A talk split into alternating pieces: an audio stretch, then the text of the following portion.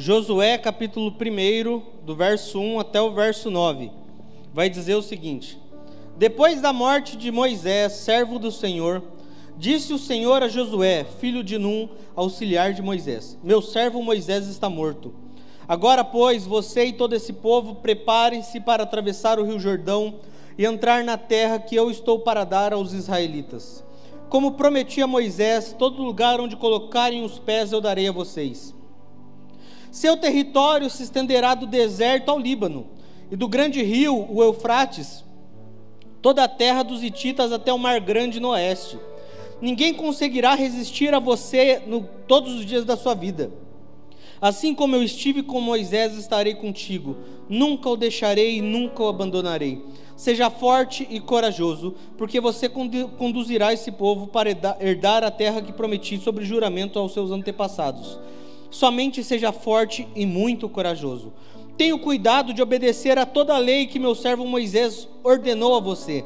Não se desvie dela, nem para a direita, nem para a esquerda, para que você seja bem-sucedido por onde quer que ande. Não deixe de falar das palavras deste livro da lei e meditar nelas de dia e de noite para que você cumpra fielmente tudo o que nele está escrito. Só então seus caminhos prosperarão e você será bem-sucedido. Não fui eu que ordenei a você? Seja forte e corajoso. Não se apavore nem desanime, pois o Senhor, o seu Deus, estará contigo por onde quer que andares. Pode tomar o teu assento? Nós temos aqui uma, uma sequência de uma história até o presente momento, nós vamos ver Deus agindo através de Moisés. Deus que levanta Moisés para ser um profeta perante o povo. Deus que levanta Moisés para falar ao povo, para ser o seu porta-voz ao povo, para instruí-lo, para fazer com que todo o povo se aproximasse, todo Israel se aproximasse de Deus. Agora é passado o tempo e Moisés morreu. E Deus vai e levanta Josué. Josué foi alguém que, desde a época das tendas, e aí, se você der uma olhada um pouco melhor lá no Pentateuco, de Êxodo ali para frente, você vai entender um pouco melhor. Então, Josué é alguém que, desde essa época das tendas, desde muito tempo de caminhada, estava próximo de Moisés. Josué é alguém que, como a própria palavra, era considerado auxiliar de Moisés. Josué foi alguém a quem Moisés comissionou para que se tornasse o próximo líder de Israel. Josué foi esse que foi abençoado não somente por Deus, mas por Moisés, para que agora estivesse à frente do povo, para que agora levasse o povo em direção à terra que tanto ansiavam, a terra que Deus os havia prometido há muito tempo, que Deus havia prometido aos seus antepassados. Josué é levantado para que o povo pudesse experimentar finalmente da terra prometida. Só que antes de todo esse caminho, Deus, de maneira muito carinhosa, chama Josué para uma conversa.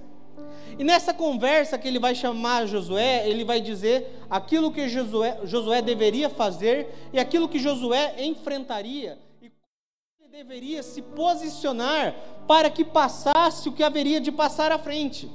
Se você já leu o livro de Josué, você vai perceber que os desafios que foram propostos para ele lá no começo dessa sua carreira ministerial, ele cumpriu bem. Você vai ver lá em Josué 24, a respeito do 23 e 24, que é quando Josué começa a se despedir, o fim da vida de Josué, alguém que realmente amou o Senhor de todo o coração, de toda devoção, de toda paixão. Mas aqui nós estamos voltando um pouco no tempo, antes de chegar nesse 23 e 24. Nós estamos falando do princípio de uma caminhada. Nós estamos falando como se Deus chamasse a mim, ou chamasse a cada um de você para um tempo novo. E Ele dissesse para cada um de vocês: chamasse pelo nome, falasse: você vai precisar ir para tal lugar, você vai precisar fazer tal coisa, mas primeiro ouça a instrução que eu tenho para ti. Deus assim dá instrução para que Moisés soubesse, para que perdão, para que Josué soubesse cada passo que deveria dar, para que Josué soubesse aonde deveria colocar cada pé. O povo de Israel está vivendo um momento de transição. Depois de muito tempo sendo governado por Moisés, agora estão transicionando. E não somente a liderança, mas todo o povo. O povo que começou com Moisés no Egito não era mais o mesmo povo que estava com Josué e queria chegar à terra prometida. Já era uma turma diferente. E a primeira coisa que o Senhor vai estar falando para Josué é a respeito do lugar que eles iriam. Ele vai estar falando para Josué: Josué, vocês vão precisar atravessar o rio Jordão. Josué, pegue o povo, porque vocês vão precisar atravessar o rio Jordão para acessar a terra que eu vos tenho prometido. Nós vemos claramente Deus dando a direção de cada passo de Josué, e também Deus mostrando sobre os seus presentes, sobre os seus dons, sobre aquilo que Ele entrega para cada um de nós, aquilo que Ele entrega para o seu povo, para que o povo percebesse que as bênçãos que recebemos nesse mundo, todas provêm de Deus, que as bênçãos para alcançar a terra prometida, elas provêm de Deus. Assim como nós hoje, almejamos e sonhamos com a nossa terra prometida, com a nova Jerusalém celestial, com o dia que estaremos juntos com o nosso noivo. Isso é uma promessa, isso é uma bênção de Deus compartilhada conosco. No livro de Josué e com Josué, nós aprendemos que o princípio de todas as bênçãos que um dia já recebemos na nossa vida nascem em Deus que todas as bênçãos que o Senhor promete para nós nascem em Deus. Esse anseio que temos e que devemos ter sobre a eternidade, isso é algo que Deus entregou e Deus derramou nos nossos corações. Esse esse sentimento de que, assim como compartilhamos no domingo passado, de que o nosso coração deve ansiar pela volta do Senhor de que o nosso coração deve ansiar por essa eternidade junto ao Senhor.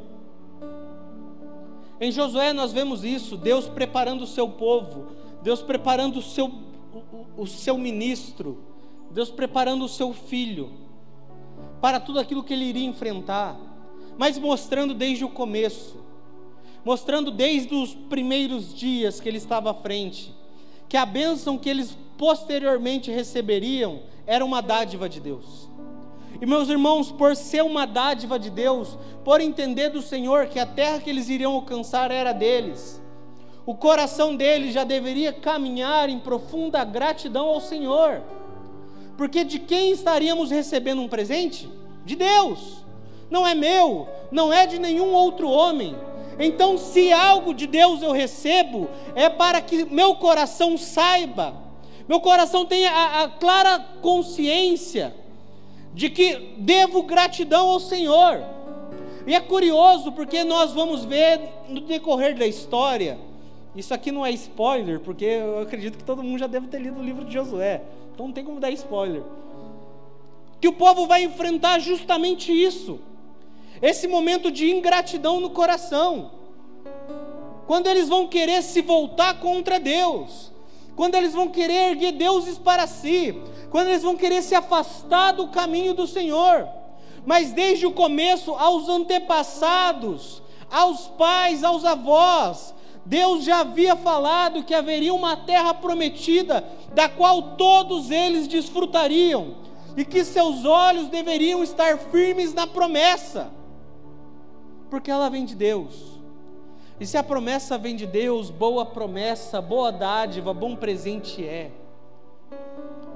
O plano eterno é uma promessa do Senhor. O plano de passarmos a eternidade conhecendo Deus eterno é uma dádiva de Deus.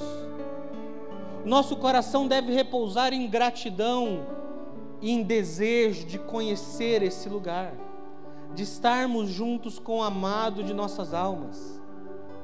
Se o Senhor nos alerta, se o Senhor nos mostra, se o Senhor nos adverte através da Sua palavra, é para que nós possamos nos mover nisso, para que lembremos que os presentes, as bênçãos, assim como disse, que ganhamos, que recebemos em terra, se a recebemos é porque Deus nos abençoou. Para que em nenhum momento possamos olhar para nós mesmos frente ao espelho e falar as minhas conquistas. Meu irmão, Deus te abençoou.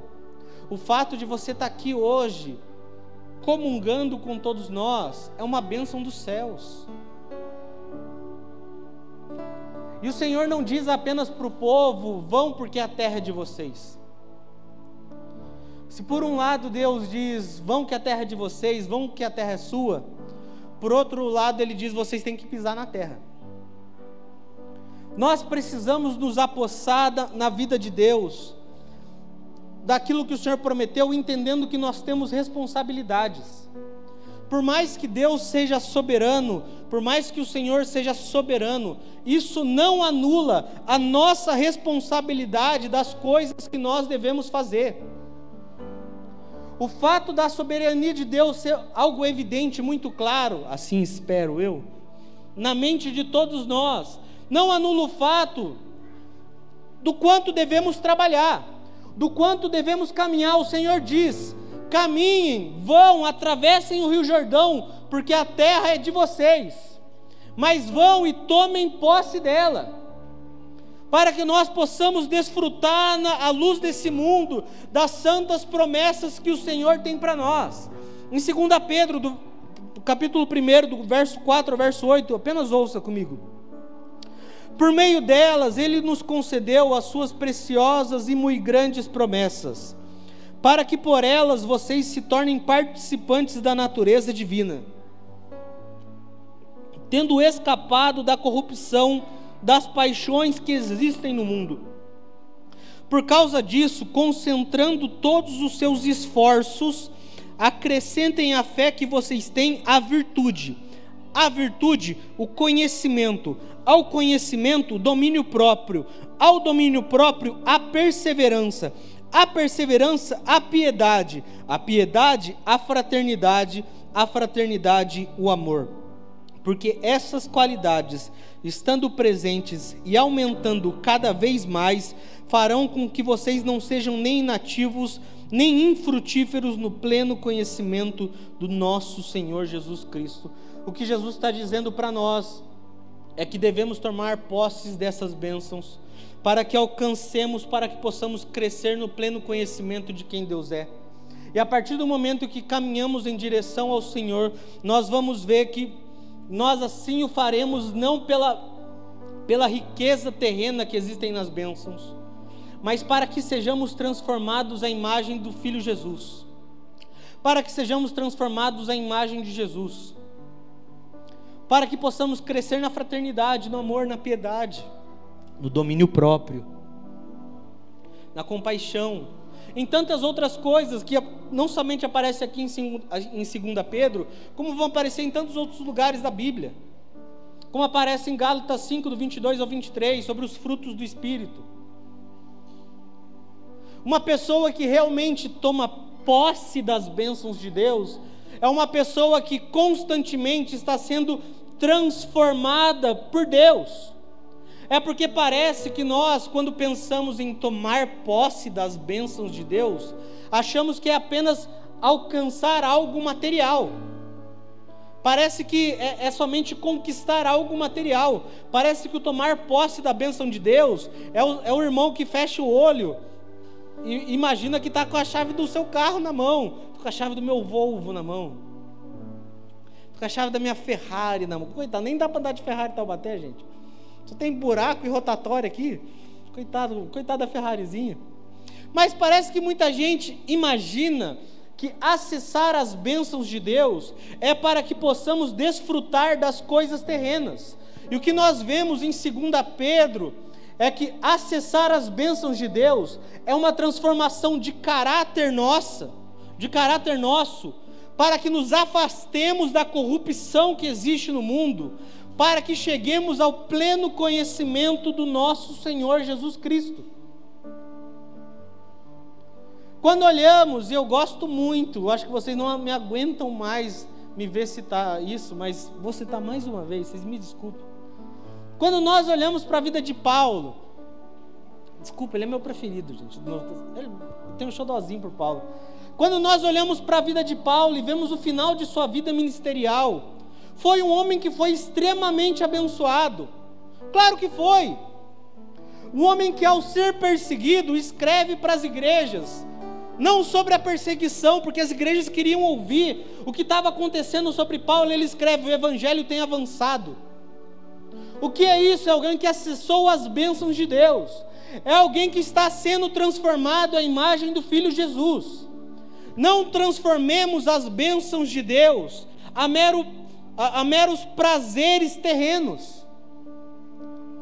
Não transformemos as bênçãos de Deus a um carro, a uma casa, a um emprego novo, a algo assim.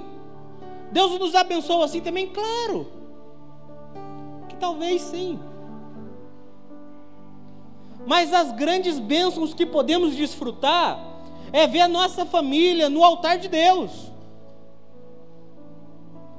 É ver que nós estamos crescendo em conhecimento e na graça do Senhor. É ver que agora temos mais domínio próprio do que um ano antes, do que dez anos antes.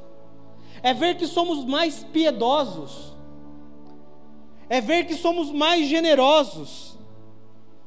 É ver que crescemos em virtudes. Se por um lado Deus diz ao povo: a terra é de vocês, por outro lado ele diz: marchem. Por outro lado ele diz: avancem. Por outro lado, ele diz: conquistem, não no sentido apenas material da coisa, mas conquistem o Senhor. Acessem essas bênçãos que transformarão vocês. Que adianta alguém ganhar uma, um grande presente terreno, mas não ter o seu coração transformado? Vai de Ferrari para o inferno. Bom que chega mais rápido. De que adianta as bênçãos terrenas se continuamos impiedosos? Esse processo de transição que o Senhor estava falando ao povo de Israel, é para que o povo de Israel entendesse, para que nós, o seu povo, pudéssemos entender que durante a nossa jornada de fé, a nossa caminhada de fé, nós precisamos ser transformados. Nós precisamos olhar para as nossas virtudes precisamos olhar para os nossos defeitos e ver que conforme os anos têm passado, temos crescido, temos nos desenvolvido. E que bênção maior é essa do que parecer com Cristo? Não existe. Não existe bênção maior do que, como eu citei hoje de manhã, do que o mundo olhar para nós e falar: seguidor de Cristo. O mundo poder olhar para nós e ver o Cristo que cantamos, o Cristo que pregamos. Ver que existe vida na nossa fala. Ver que a nossa fala, ela não é apenas para encantar os outros, mas que ela é viva. Pois aquilo que pregamos, vivemos. Parece algo tão simples, mas é algo que constantemente temos que bater na tecla. Meu irmão, acesse as bênçãos de Deus para a sua vida. Conquiste, vamos em direção à terra prometida. Quando o Senhor nos chama para a nossa terra prometida, para essa nova Jerusalém celestial, para esse lugar onde passaremos a eternidade ao lado dele, nós não entraremos com o carro do ano, com a casa do ano, com o dinheiro do ano, com nada disso, com Bitcoin. Não entra, você não vai entrar com nada disso, irmão. É o Senhor Jesus nos pedindo para que, conforme venhamos a caminhar, possamos ser transformados. Isso é muito claro no, na, no, na sequência do texto, porque Deus ele vai primeiro falar com Josué sobre o tipo de caminho que ele vai ir. Você vai ter que atravessar o Rio Jordão. Josué, a terra que eu tenho para vocês vai, vai daqui até ali, vai de lá até outro lado. É um lugar grande, um lugar legal. E aí o Senhor vai instruir Josué do mesmo jeito que havia instruído Moisés. Lembremos, Josué caminhou muito próximo com Moisés. E agora o mesmo Senhor que instruiu a geração passada,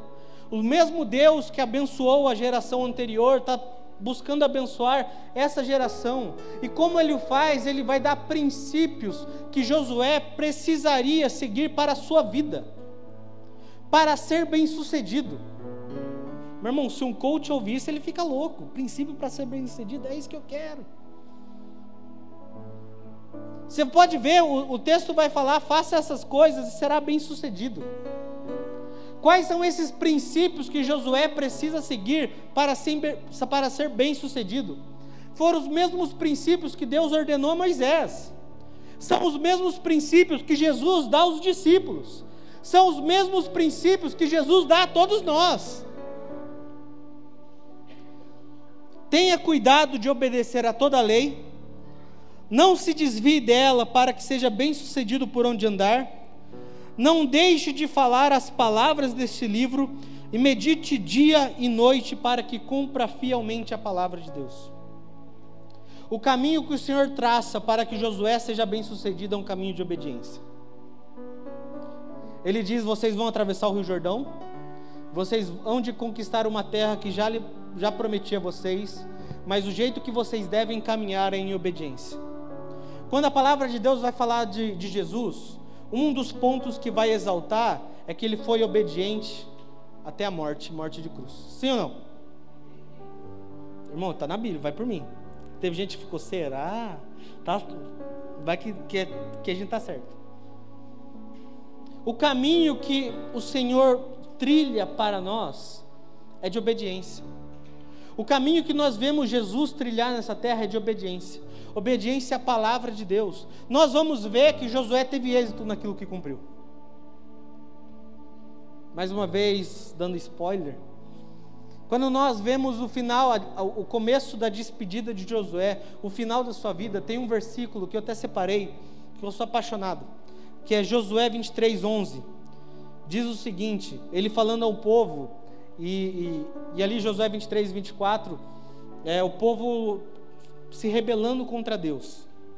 É tipo assim, poxa, vocês aprenderam com Moisés, vocês aprenderam com Josué, parece que vocês não aprenderam nada.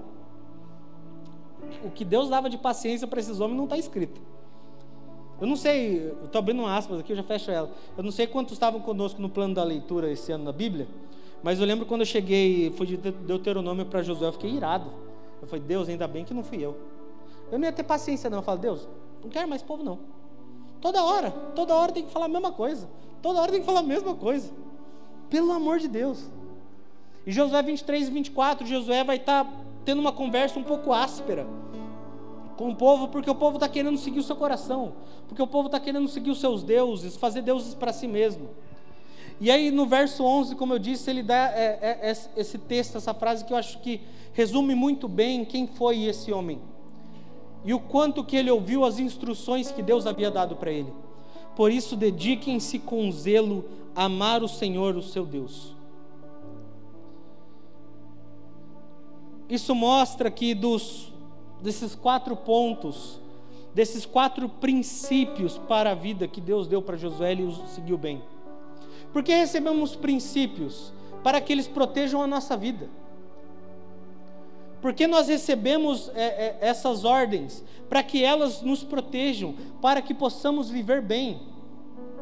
E o que Deus vai estar falando para Josué então é o seguinte: você quer ser bem sucedido? Cumpra essas coisas. E ao olhar para o fim da vida de Josué, nós vemos que ele foi bem sucedido. Talvez não seja reconhecido em muitos lugares, mas hoje ele tem sucesso no lugar que mais importa, que é perante o Senhor ele tem sucesso no lugar que importa de verdade, que é perante Deus. Quando ele diz ao povo, pois então procurem, dediquem-se, se dediquem com todo o zelo do coração a amar a Deus. Meu irmão, quem vai falar isso de maneira espontânea? Não. Assim o fala porque é toda uma história, respeitando, obedecendo e se dedicando ao Senhor. Deus vai dar quatro princípios para ele. Tenha cuidado de obedecer toda a lei. Não se desvie dela, para que seja bem sucedido por onde andar. Não deixe de falar, não deixe de compartilhar as palavras desse livro. E medite dia e noite, para que cumpra fielmente. Nós vemos de maneira repetida aparecer na palavra de Deus sobre a importância de, enquanto existe luz do dia, e num período quando a luz do dia já se foi, de nós estarmos meditando na palavra do Senhor. Nós vamos ver no livro de Salmos isso repetindo, isso se repetindo algumas boas vezes. A importância disso para nós, para que nós sejamos transformados, para que nós alcancemos essas bênçãos, essa bênção de ser mais piedosos, mais amorosos, de termos, sermos mais fraternos, generosos uns com os outros, de sermos mais virtuosos. É um dever nosso seguir esses princípios, se esforçar para manter a palavra do Senhor o mais próxima possível do nosso coração.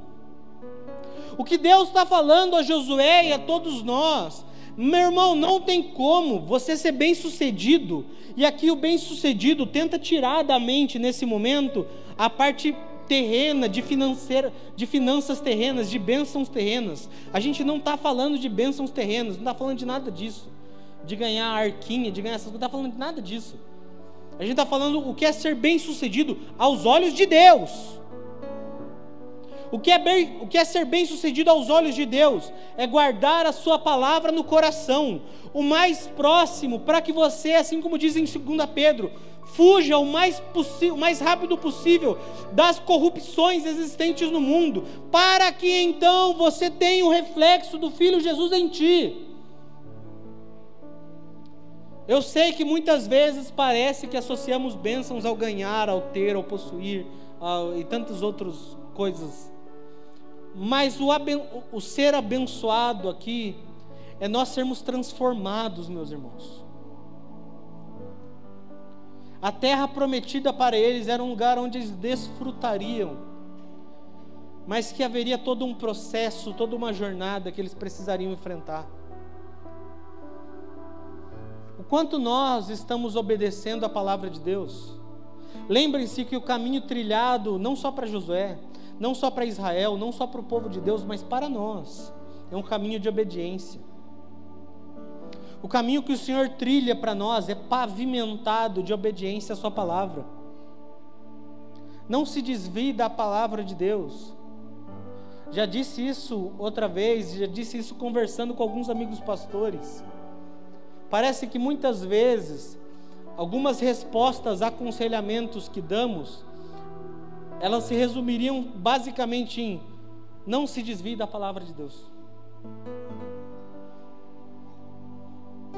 O quanto você tem compartilhado, o quanto você tem conversado, o quanto você tem exposto daquilo que tem conhecido do Senhor.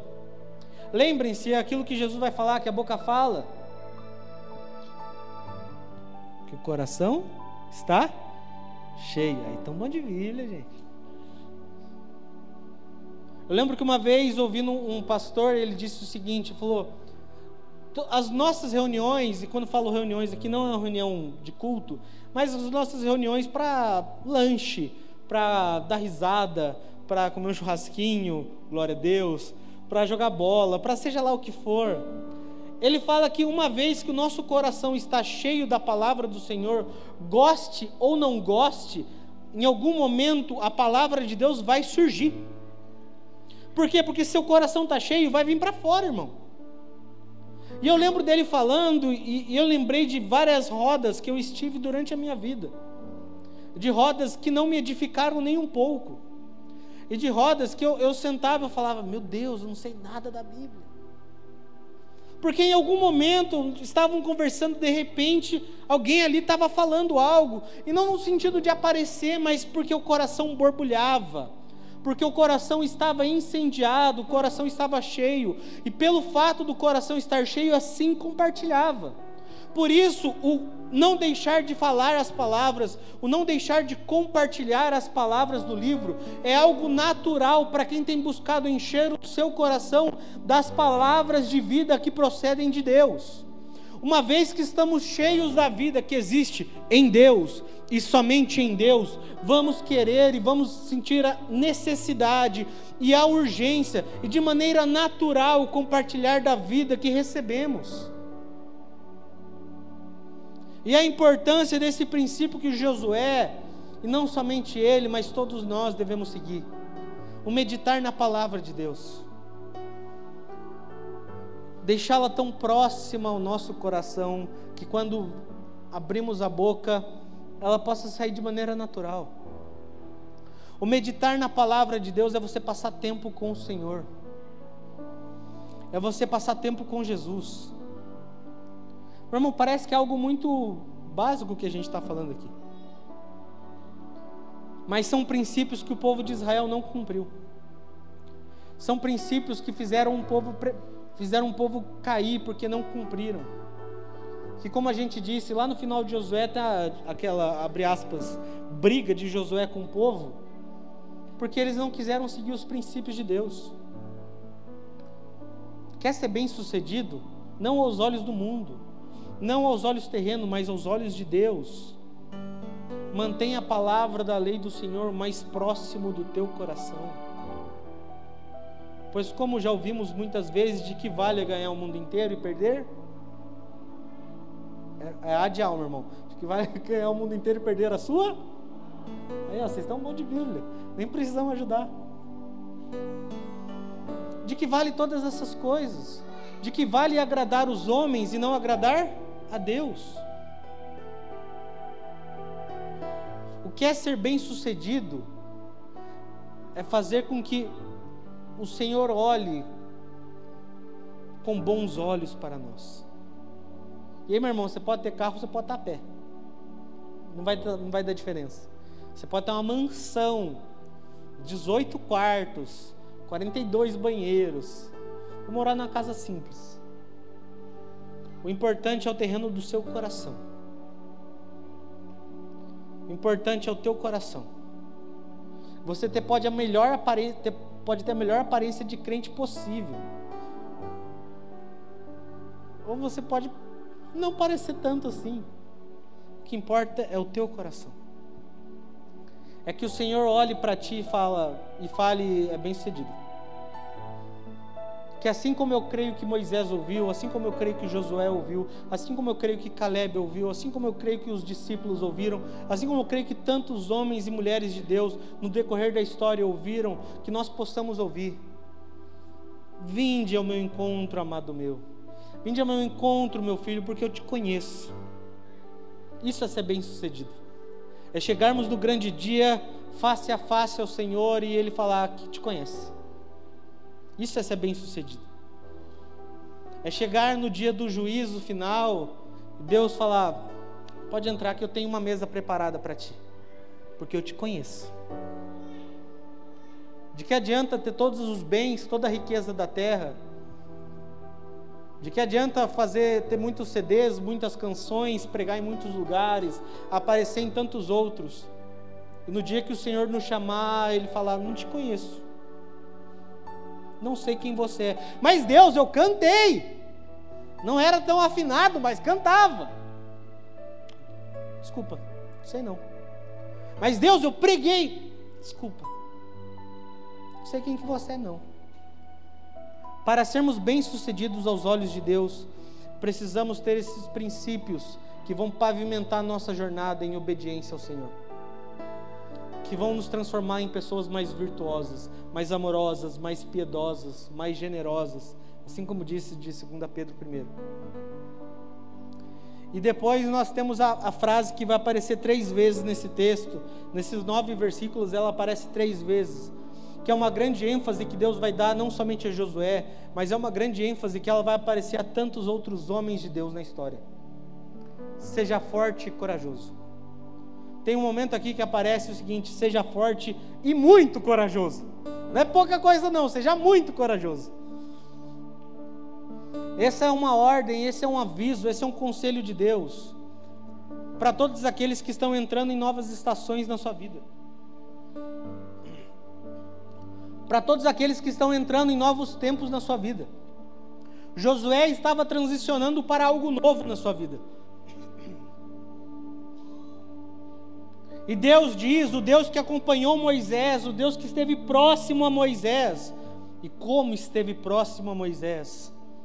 Diz para um Josué que não saberia o que iria enfrentar, que não saberia dos perigos que, que, que haveriam de, de, de vir contra ele, diz o seguinte: seja forte e muito corajoso, ser valente, tenha bravura, não tenha medo, não se apavore, não desanime.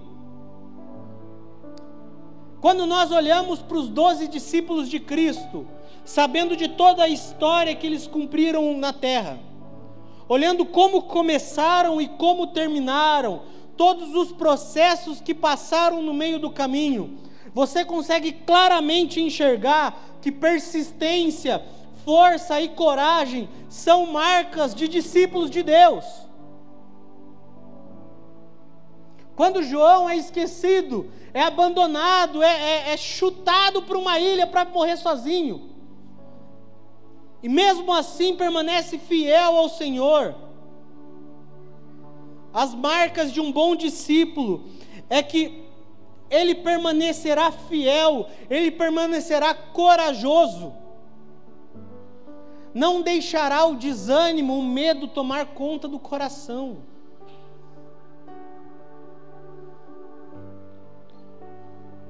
Deus está falando isso para Josué, um, um, homem que era excelente no serviço, um homem que se destacava desde muito pequeno, desde, desde muito novo ao acompanhar Moisés, um homem que já servia ao Senhor. Deus está falando, Deus está avisando Josué, Josué, o caminho que você vai seguir não é fácil. O caminho que você vai seguir nem sempre vai ser agradável. O caminho que você vai seguir nem sempre vai ser pacífico. Josué, esqueça essa tal de estabilidade da sua vida. Que você sempre pode, você pode achar que sempre vai estar bem. Não existe isso, Josué. Esqueça isso da tua jornada. Porque Deus avisa três vezes. Irmão, se você parar para ver, é do verso 5 ao verso 9, aparece três vezes. Deus de maneira clara dizendo: Seja forte e corajoso. Não temas nem desanimes, porque eu sou contigo. Imagina que nós estamos conversando e nós e você vai para algum outro lugar que nunca foi antes, vai mudar de cidade, vai para algum lugar novo. E alguém está dizendo, batendo no seu ombro, ei, desanima não. Ser forte, ser corajoso. Não tenha medo, não se apavore. Saiba que Deus é contigo. E mais vezes repetindo isso, é para que ele entendesse que ante as guerras que ele enfrentaria, que antes os desafios da vida que ele haveria de passar, que havia alguém que já havia avisado a ele, que havia alguém que já estava cuidando dele.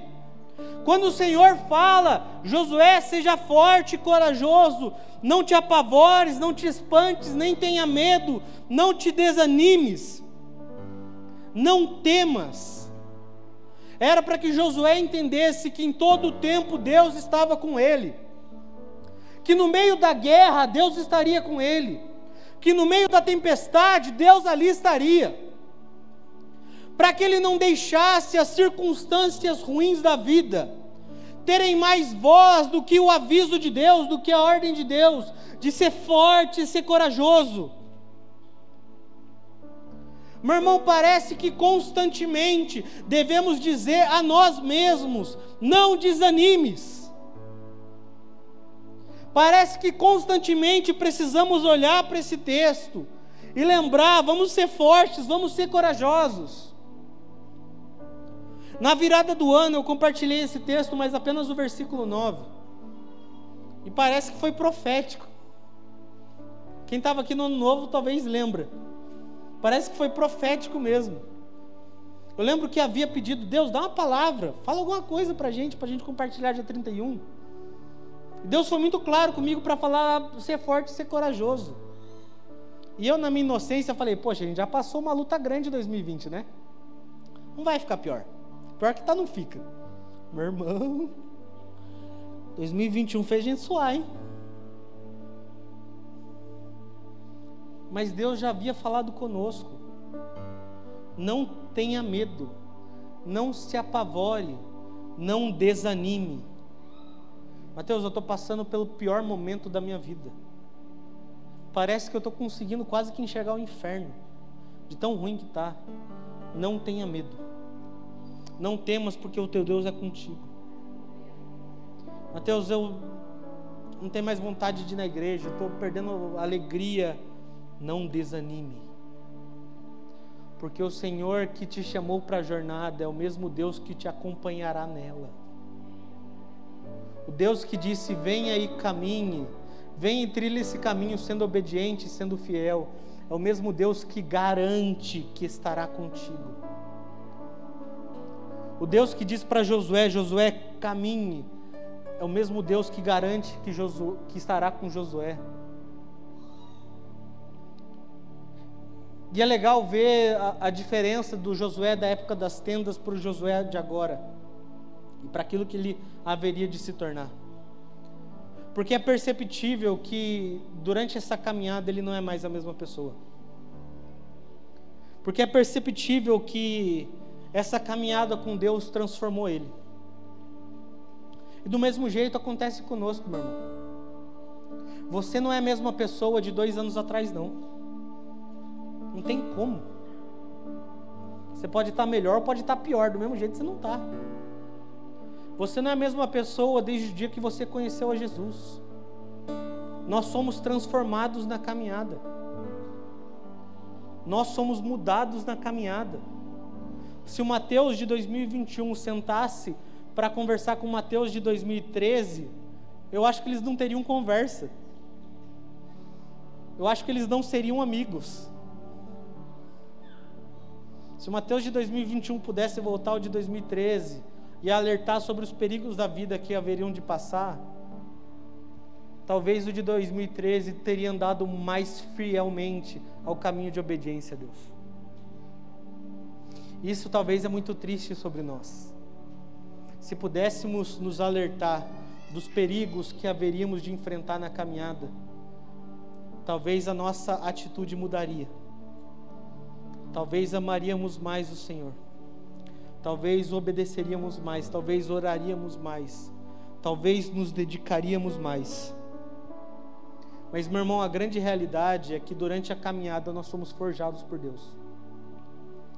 Que durante a travessia do Rio Jordão, que durante a travessia do deserto, que até Canaã, até chegar em Canaã, nós somos transformados e nós somos forjados por Deus. Meu irmão, não encare as guerras, não encare os desertos da sua vida, não encare os lugares desolados da sua vida como um abandono de Deus. Não encare isso como se Deus o houvesse abandonado. Pois é como o Senhor diz a Josué: o medo não pode te parar. O medo não pode te paralisar. O desânimo não pode te parar. Mas seja forte e não desanime. Ser forte, ser corajoso. Para nós que conhecemos a história de Jesus, que venhamos a recorrer ao verdadeiro amor que lança fora o medo. Que venhamos a recorrer ao amor que, que tira esse, esse desespero dos nossos corações. Porque é o Deus que fala para Josué, que fala para o povo de Israel, que fala para o povo de Taubaté ser forte, ser corajoso, não temas. Meu irmão, o que não temas aparece na Bíblia é, é uma brincadeira, aparece muitas vezes. Deus falando para tantas outras pessoas: não temas, nem te espantes, nem desanimes, porque eu sou contigo. A garantia de que acessaremos a terra da promessa, a terra prometida, é saber de que Deus está conosco, mesmo que não possamos ver mesmo que estejamos no pior deserto das nossas vidas, é saber que Deus ali está. O fato de, de sabermos disso deveria fazer com que nós tivéssemos uma convicção inabalável. Mas eu sei que nem sempre é fácil. Pelo contrário, nós passamos por, às vezes por momentos tão difíceis, parece que às vezes até nossa fé dá uma balada. Perceba que Jesus, quando ele vai instruir os seus discípulos sobre a grande comissão em Mateus 28, no verso 19 e no verso 20, no verso 20 ele vai dizer o que? Ensinando a obedecer tudo que eu lhes ordenei, sem, e eu estarei sempre com vocês até o fim dos tempos. Quando Jesus ele vai estar conversando com os seus discípulos e falando: agora vocês vão pelo mundo e vão pregar o evangelho a toda criatura, para todo ser que respira. Vocês vão pregar o evangelho em tudo que é lugar, irmão. Vocês vão ensinar para eles algumas coisas. Vocês vão batizá-los. Vocês vão ensinar tudo aquilo que eu, eu tenho ensinado durante todo esse tempo. E ensinem a eles. Jesus falando isso. Ensinem a eles que eu sempre estou com eles. Jesus repete o que Deus disse a, Mo, a Josué. Jesus repete o que Deus disse a Moisés. Jesus repete o que Deus disse a Abraão. Jesus repete o que Deus disse a todos os homens que passaram pela história bíblica. Eu estou contigo. E o fato de sabermos que o Deus Emanuel, o Deus sempre presente, o Deus conosco, conosco está, nos deveria fazer descansar um pouco mais o Deus que faz aliança com, com os homens, é o Deus que nos dá essa segurança de que nós podemos caminhar, de que nós podemos ir, porque Ele estará conosco.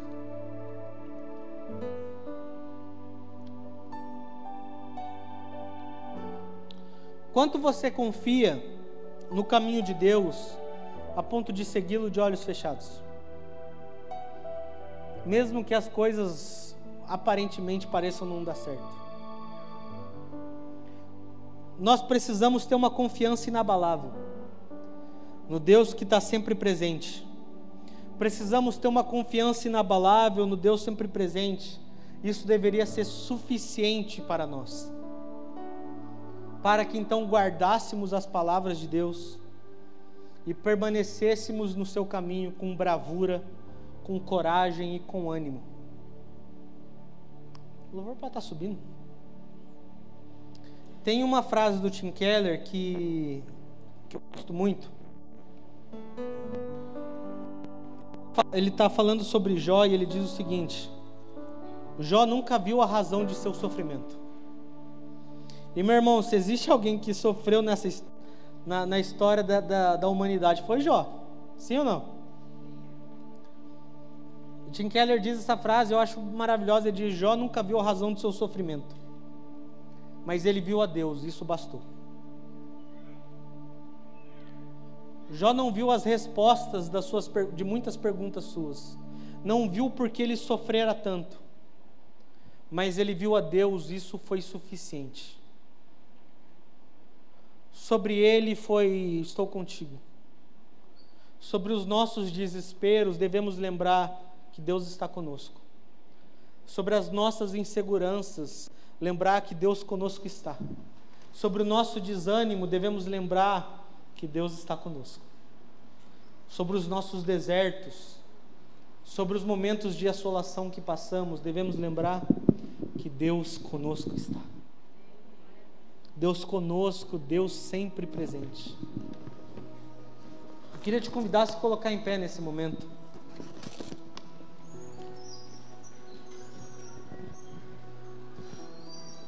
1 Coríntios, no capítulo 11, diz o seguinte, no verso 23 ao verso 28.